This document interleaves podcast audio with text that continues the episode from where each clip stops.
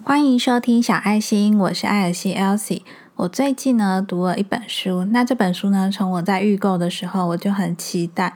那最近呢我把这本书读完了，果然呢也没有让我失望。那这本书的书名呢就叫做《灰阶思考》。这本书呢是由古癌谢梦工所写的一本书。古癌是谁呢？如果你常常在 Apple Podcast 上面看排行榜的话，长剧排行榜第一名的那个 Podcast 节目就是古癌。那我想我的听众呢，有些人可能不是喜欢听投资领域的，所以对他呢可能没有很熟悉。那我一直以来呢都是古癌的忠实听众。他呢讲话速度虽然有点快，可是却是快又有逻辑。而且呢，我是一个蛮喜欢去反复听一个人，然后去验证他的中心思想是不是一样的人。那我觉得听古癌的节目呢，不仅可以在投资上有一些导正一些观念，那他的话呢，对于一些人生的观念呢，也蛮有帮助的。因为呢，他跟我们传统想的那种心灵鸡汤类是不一样的，他是会把很现实面的东西告诉你。然后呢，会阻止你往一些很过分乐观、过分正向的方面去去思考的人。所以呢，当我知道他要出新书的时候呢，我就非常的期待。那我一拿到书呢，我就非常迫不及待的开始看。那我先讲一下为什么我会觉得古癌是一个让我觉得很有内涵的人。因为呢，他虽然是在古癌这个 podcast 节目爆红。但是呢，他自己有在节目上说过，他说呢，人生就像掷骰子一样，你很难呢一次就甩到豹子。那他只是刚好很幸运，在古埃这个节目甩到豹子，所以他就爆红了。那如果你仔细听他分享的故事，其实呢，他自己在工作方面呢也没有那么顺遂。他说呢，他一开始参加面试，加入了 TED 台北然后就上班第二天呢，高层就叫他不用去了。大学的时候去夜店当 DJ 打工，播没多久店就倒了。那他出社会后的第一份正职呢，是考上威航的机师。结果呢，母公司摔了两台飞机，连带着子公司也一起收摊，所以他就失业了。他说呢，后来他也花了几十万搭棚自己拍 YouTube，但是流量没有一系窜红。他说大概传了五部片，一千个订阅，他就觉得又累又没有成就感。很快就收掉了。那他会录 podcast 呢？他自己有分享过，他一度以为他自己确诊，所以就在家录音，没想到呢，就莫名其妙的红了。那他说呢，其实他也不知道他人生下一个变数是什么。但是就像《无限赛局》这本书说的，只有愿意继续玩下去的人呢，才有可能甩出报纸通杀。那我觉得他的故事就很励志啊，因为你看他之前出社会的时候，也许不是人人家所谓的很成功的案例，但是他后来走出了他自己一条路。我今天呢会分享这本书中一些我觉得蛮有共鸣的一些片段来跟你做分享。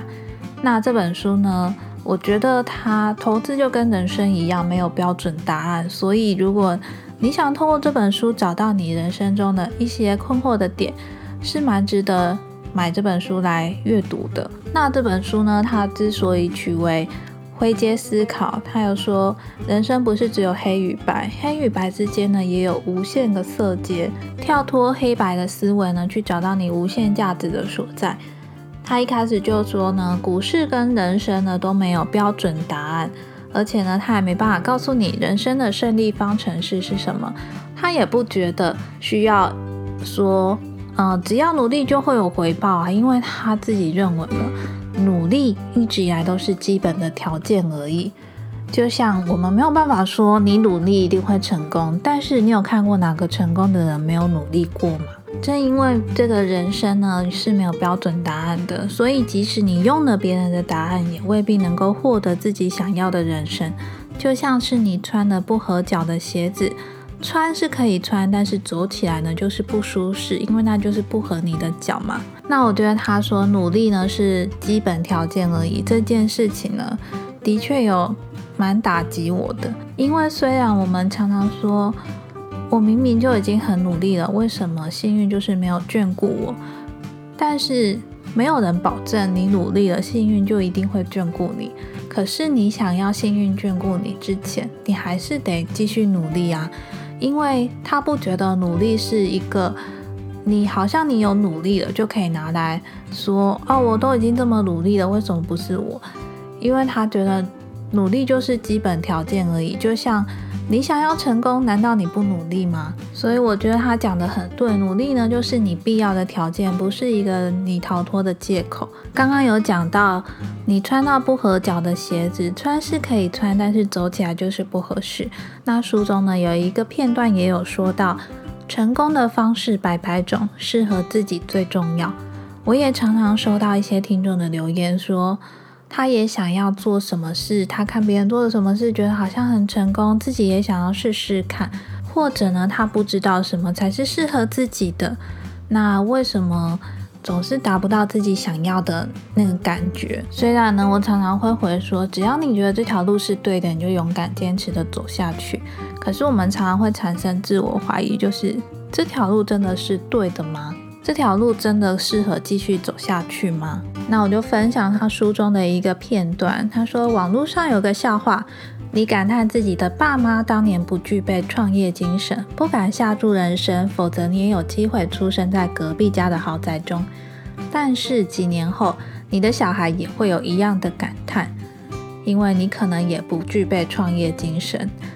不过呢，其实投资就跟选择工作一样，没有什么标准答案，重点是不是适合自己。如果我们都知道创业呢是一件高风险的事情，而且呢我们会期待创业会带来高报酬，而考公务员呢是一个一生稳定、失业风险低，但是报酬难以持续上升，低风险低报酬。突破天花板，我们就不会，也不该指责创业的人就是贪钱重利，考公务员的人就是胸无大志。因为每个人的价值观不同，选择就不同。所以，如果不愿意承担高风险，也不代表就不能够得到成功。他说呢，成功的定义应该是自己给自己的。有的人觉得每天能够安安稳稳陪伴家人，守护孩子长大，那就是一种人生成功。选择投资标的和工具也是这个道理，没有谁比较好，谁比较坏，只有适不适合自己。我真的看到这个这一段的时候，非常的有感触，因为呢，我相信每个人呢，如果对现况不满意，对工作不满意，都会想说我要怎么改变，怎么样突破这个困境。所以呢，现在才会有很多人在做所谓的自媒体呀，所谓的创业，做个人品牌。那无非呢，就是想要为自己开创一条新的道路。那如果你以投资的思维来看，创业这件事情呢，本身就是一个高风险高报酬的事情。你成功了，你的获得的报酬可能会很高；但是如果你失败了呢，风险也会很高。那像我先生呢，他可能就是觉得他承担的风险不想要太高，他就是想要安安稳稳的过一生。我有分享过嘛？我先生说他从小的人生宗旨就是中庸之道，他不想要做什么大企业家，但是呢，他只想要平平稳稳、安安稳稳的过一生。那家人觉得幸福快乐，这样他就觉得很开心了。所以每个人呢，其实都有他自己想过的生活，也有比较适合他自己的生活方式。我们不一定要追求跟别人一样，只要去问问自己这个。生活方式是不是适合自己的，这样就够了。如果你是公务员，但是你本来就是想要安安稳稳过日子，这样子对你来说也是很好的。没有什么觉得好像看别人创业，自己就一定要去创业。所以，如果对于这一点你也有所困扰的话，不如你就把这个想法呢转换成投资的心态来思考，有一个高风险高报酬的。投资跟一个低风险低报酬的投资，你觉得你可以承担哪一个风险？用承担风险的这个条件呢去做选择，也许可以帮助你理清你现在到底想要的、适合的是什么。这本灰阶思考呢，它虽然主要的是讲投资心态，但是其实呢。投资市场呢，跟人生一样嘛，都是不可预测的。他在书中有写说呢，有些人付出高额学费去学习主打股神巴菲特心法的投资课程，却没有看过一本他亲笔的书，那他觉得这种是本末倒置嘛？因为他觉得阅读呢是非常好的习惯，透过几百块的价钱就可以得到大师们的价值所在和毕生经验，是一个投报比极高的事情。大量阅读之后呢，就可以把学习到的观念跟价值观刻进脑袋里，训练自己思考和建立判断的数据。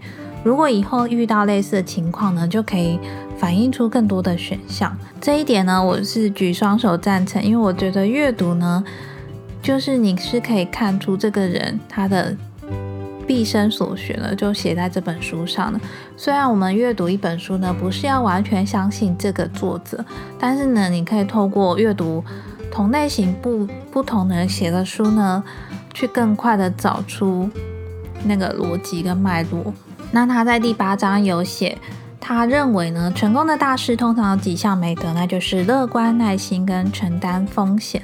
就大概提一下，乐观但不是傻天真。乐观的出发点呢，是建立在充分准备、远见、热忱、动机和逐步成长。即便步伐不大也没有关系，重点呢是持续的前进。耐心要翻倍，但不要翻车。第二个赢家特质是耐心，就像巴菲特曾经说的：“人生就像滚雪球，重要的是要找到湿的雪和一道长长的山坡。所有远大的梦想都是千里之行，始于足下。”第三个呢是承担风险，行动并承担风险，也就是执行刚刚所说的乐观与耐性的实践。因为你空有想法不敢执行，就是少了行动力。那主要原因呢，就是害怕失败，不愿意承担风险，还有很多理由啊，像是感觉时机未到。那他有说啊，失败是必然的，就像他的人生经验中也常常遇到很多的失败。那他觉得我们一生之中呢，都会随时面对失败。不过呢，只要你趁早失败，多失败几次呢，就会更加坚韧你的心性和判断力。所以呢，空想是没有用的，你必须要行动，并且承担风险。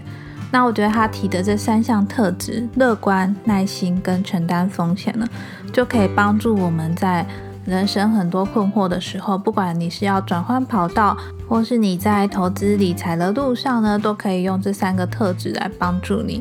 因为乐观、耐心与承担风险呢，真的是一件说起来很容易，但是真的要完。全的执行它是一件很困难的事情。那我觉得读完这本书呢，对我最大的帮助就是用投资理财的心态呢去思考我们现在走的人生。你可以在思考的方向里面呢加入风险跟报酬这两项因子，然后去判断呢你现在想做的事情的风险有多高，报酬。期待报酬会有多少？那如果当这个报酬不如预期的话，你要如何的去修正它，或是呢，你要如何的降低你的风险？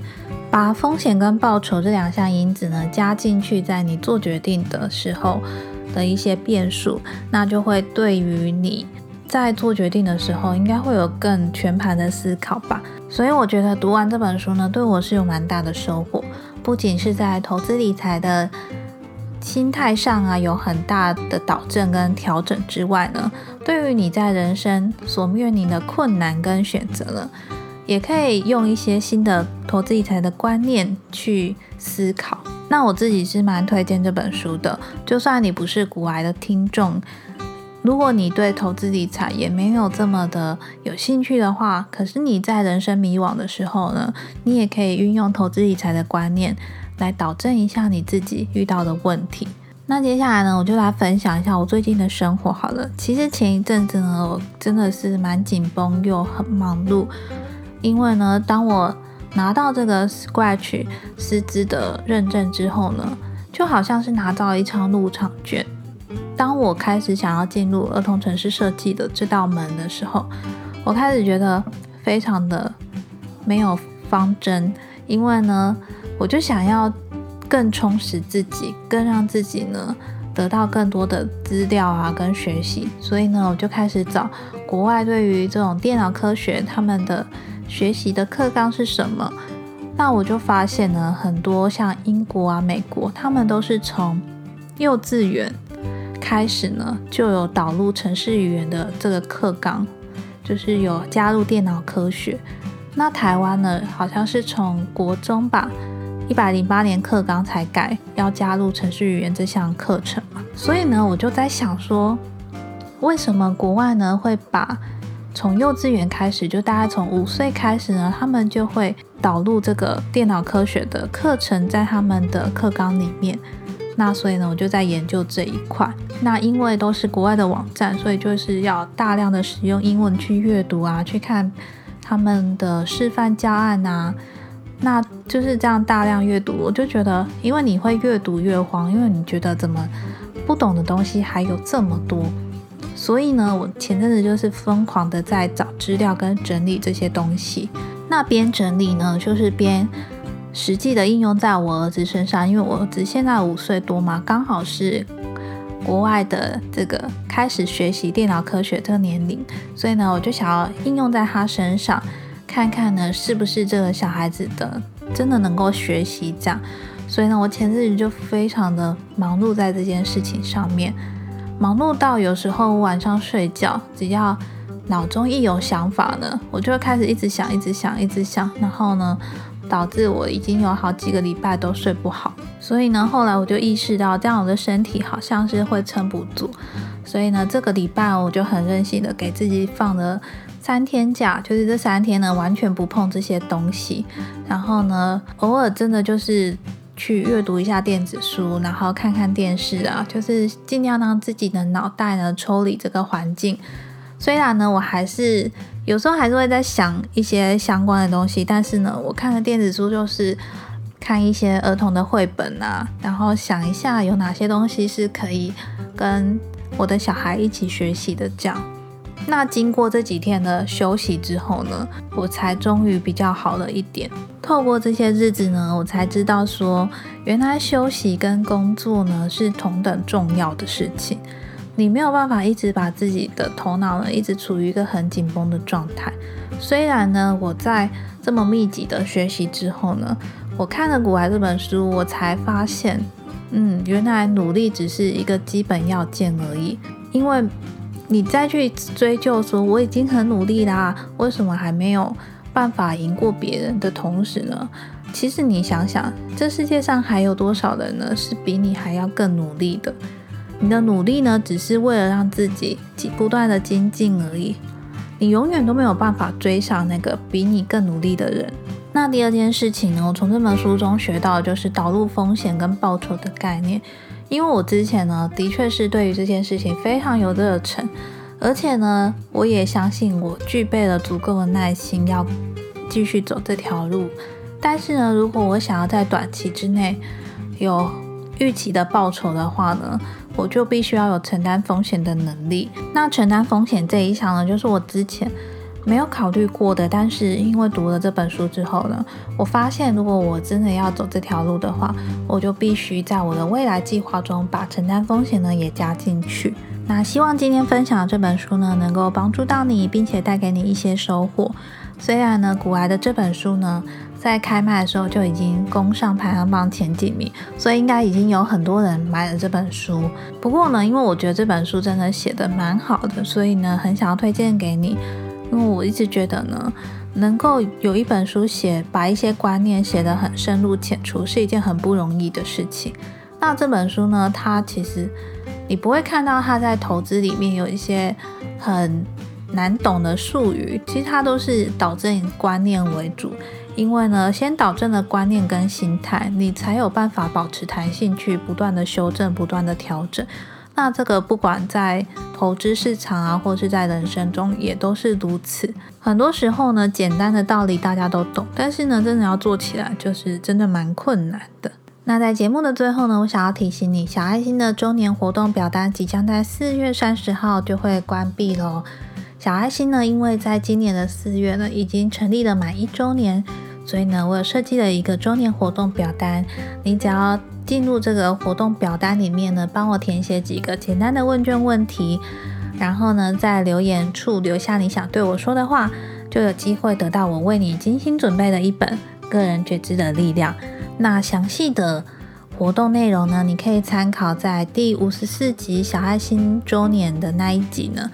里面会有完整的介绍这个活动的内容。不管呢你是第一次听我的节目，或是长期支持我的听众，都非常欢迎你们来填写这个表单，给我一些回馈。我相信呢，不管是哪一种机缘呢，能够让你听到我的节目，这都是宇宙想要传给你的讯息吧。周年活动的表单链接呢，我会放在详细资讯栏。那关于这本古外的灰阶思考的博客来链接呢，我也会放在详细资讯栏，提供你做参考。那再来呢，小爱心是一个关于自我觉察、心灵成长、自我成长的 podcast 节目，记得订阅关注小爱心，并且分享给你身边可能会有兴趣的家人朋友们。那如果你喜欢小爱心这个节目的话，别忘了给我一点回馈，帮我花个时间到 Apple Park 下方打五颗星好评，并且留言你的收听心得或是想对我说的话。收到你的五星评分跟留言呢，我都会真的非常的开心，而且真心的感谢你。那小爱心这个节目呢，也开放小额赞助，你可以到 First Story 的赞助链接呢，用一点小小的钱呢赞助我，支持我创作更好的内容回馈给你哦。只要你有。想要赞助我的话呢，请务必留下你的姓名，让我可以好好的感谢你。那同时呢，我也会祝福你所赞助我的钱呢，将会以十倍的金钱再流回到你身边。最后呢，真的非常谢谢你愿意花时间收听小爱心这个节目。那小爱心呢，也有一个 IG 账号 The Petite Elsie，你可以到 IG 上面搜寻小爱心，艾草的爱，星星的心，就可以找到我喽。里面呢也会有分享的一些动态啊，跟贴文，欢迎你来 IG 上面跟我做互动留言。那小爱心呢，每个礼拜四晚上七点都会准时更新，记得准时来收听哦。今天呢，最后没有小彩蛋，那我是艾尔西 Elsie，我们就下周四见喽，拜拜。